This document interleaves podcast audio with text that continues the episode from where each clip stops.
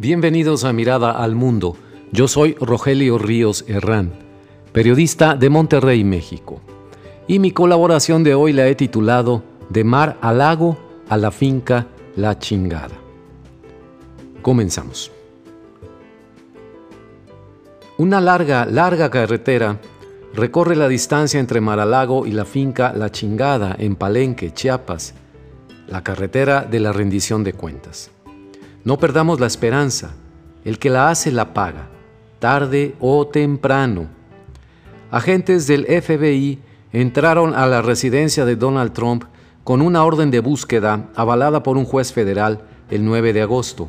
Hay razones suficientes para los investigadores del Departamento de Justicia para creer que guardaba indebidamente el expresidente documentos oficiales que se había traído de la Casa Blanca al terminar su mandato.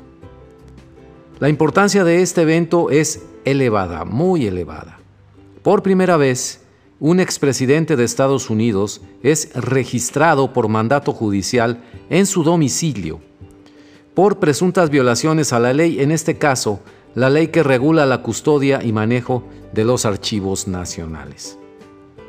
Al día siguiente, el señor Trump acudió a declarar ante la fiscal Leticia James, de Nueva York como parte de una investigación civil sobre una posible distorsión deliberada del valor de las propiedades, acciones y valores del expresidente a lo largo de los años para atraer de esa manera a socios e inversionistas a la marca Trump.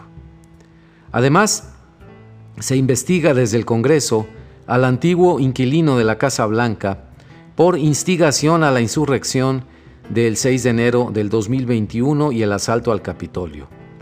También hay una investigación abierta por interferencia indebida en el proceso electoral en Georgia. En fin, suma un total de siete investigaciones abiertas en su contra, incluyendo una posible evasión de impuestos. No sé por cuál de ellas, la civil, la criminal o la electoral, podrá ser acusado y procesado pero todo indica que a Donald Trump le llegó la hora de responder por todos sus malos actos. No va a escapar a la rendición de cuentas, aunque estará dispuesto a llamar a una nueva insurrección nada más para salvar su pellejo.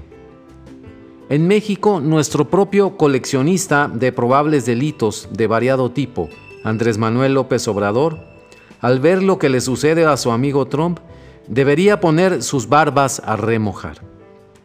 Ese hilo de la rendición de cuentas que hoy en México y en la plenitud del pinche poder, como diría un político mexicano, parece imposible de aplicar, decía, ese hilo de la rendición de cuentas que ya llegó a Florida no tardará en llegar al lugar de retiro dorado de López Obrador, su finca chapaneca llamada así, La Chingada.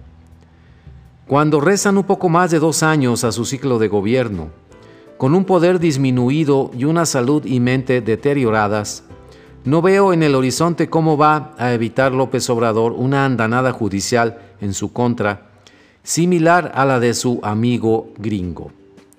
Lo que hoy parece inimaginable no lo será tanto en dos años. Si de algo podemos estar seguros en la política mexicana, es de aquella famosa frase que se hereda de sexenio en sexenio. Los carniceros de hoy serán las reces de mañana. Nada resulta tan atractivo para quien llega al poder, no importa incluso si es del mismo partido del que lo entrega, que acusar al gobernante anterior de todos los males del gobierno, de ser un corrupto e inepto, y de haber dejado el país o el Estado hecho un desastre. ¿Le suena familiar el argumento? ¿En dónde lo ha escuchado antes, querido amigo? Las decisiones irracionales tomadas por López Obrador a lo largo del sexenio, empezando por ejemplo por la cancelación del aeropuerto en Texcoco, cuando apenas era presidente electo, le han costado a México inmenso daño patrimonial y el errático manejo de la pandemia provocó a sus habitantes dolor, enfermedad y muerte.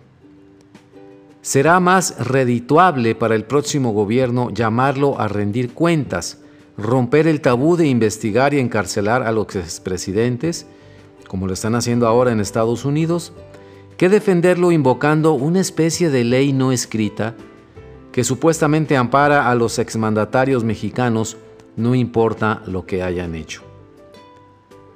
Junto con él, junto con López Obrador, su círculo inmediato de incondicionales que lo siguieron y se beneficiaron a su sombra, incluyendo, por supuesto, a los altos mandos del ejército y la marina, serán llamados en los procesos judiciales y enfrentarán el dilema que tantos padecieron durante este mismo sexenio de justicia torcida. Si testificas contra tu ex Mesías, te damos beneficios judiciales o lo que es el patético pero eficaz criterio de oportunidad. Amigos, va a estar muy feo, muy, muy feo el 2024. Los carniceros de hoy serán las reces de mañana. No falla. Muchas gracias.